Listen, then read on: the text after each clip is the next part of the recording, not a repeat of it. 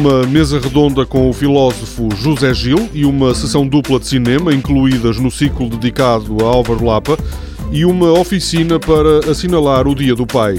São temas do Magazine Serralves desta semana. O filósofo José Gil é um dos convidados de uma mesa redonda que, tendo como pretexto a exposição Álvaro Lapa no tempo todo, vai discutir a influência da obra de Álvaro Lapa em artistas de diversas áreas e a relação dessa obra com a filosofia e a literatura.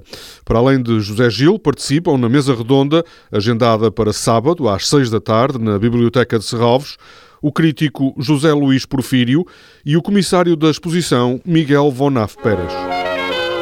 No mesmo ciclo dedicado a Álvaro Lapa, há uma sessão dupla de cinema no domingo à tarde. Oh, my daisy, tip my cup, all my doors are open. Cut my thoughts for coconuts, all my eggs are broken.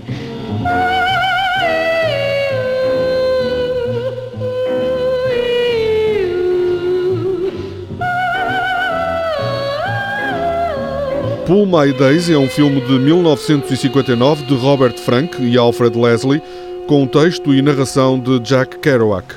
The bishop says, I don't know anything. Oh, I thought you knew something that you could say. He says, well, there's one thing that I don't know what to say, and that is what to say what I really mean. Peter says, uh, have you ever played baseball and seen girls with tight dresses?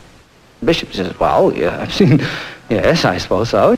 O movimento libertário e a contracultura beat, que influenciou a literatura americana da década de 50, são, como explica o professor e ensaísta António Preto, protagonistas do filme. Apresenta um retrato de uma vivência, de um culto da espontaneidade, da improvisação, de uma aparente improvisação e de uma vida boêmia que marcou a Beatles Generation, que tentou integrar, de facto, as coordenadas do cotidiano, da vida cotidiana, a linguagem comum, a linguagem da rua, da produção literária. Depois de Pull My Daisy é exibido no Auditório de Serralves Brandos Costumes de Alberto Seixas Santos. Da tua morte. É da tua morte que se trata. Cumprem o doloroso dever de participar. Cumpro o dever de participar da tua morte. E se meu pai morresse? E se meu pai morresse? perguntou ela surpreendida como se pela primeira vez lhe ocorresse tal ideia. Brandos Costumes mostra o cotidiano de uma família da pequena burguesia lisboeta dos anos 70 e é também uma reflexão sobre as sensibilidades políticas que dominaram o século XX português. O filme, exibido em 1975, foi rodado antes da Revolução de Abril de 74. Apesar disso, defende António Preto, já mostra algumas das causas do 25 de Abril. É um filme que antecipa essa revolução, que pensa o ambiente social onde essa revolução ocorre e que de alguma maneira a explica, tomando como ponto de partida a vivência de uma família da pequena média burguesia lisboeta desse período, portanto do final do Estado Novo, e pensando o posicionamento político, os interesses e as inquietações de diferentes membros de uma mesma família, desde a avó monárquica até ao pai furiosamente republicano e jacobino, passando por uma mãe perfeitamente integrada dentro do regime, uma filha que namora com um soldado que está no ultramar e uma filha mais velha que é marxista.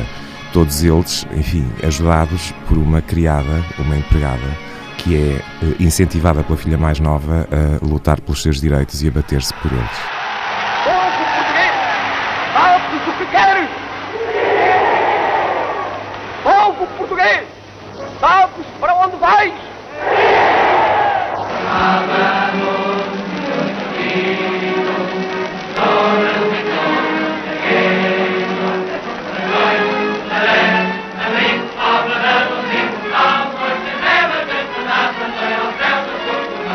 A sessão dupla de cinema no Auditório de Serralves começa às 6 da tarde de domingo.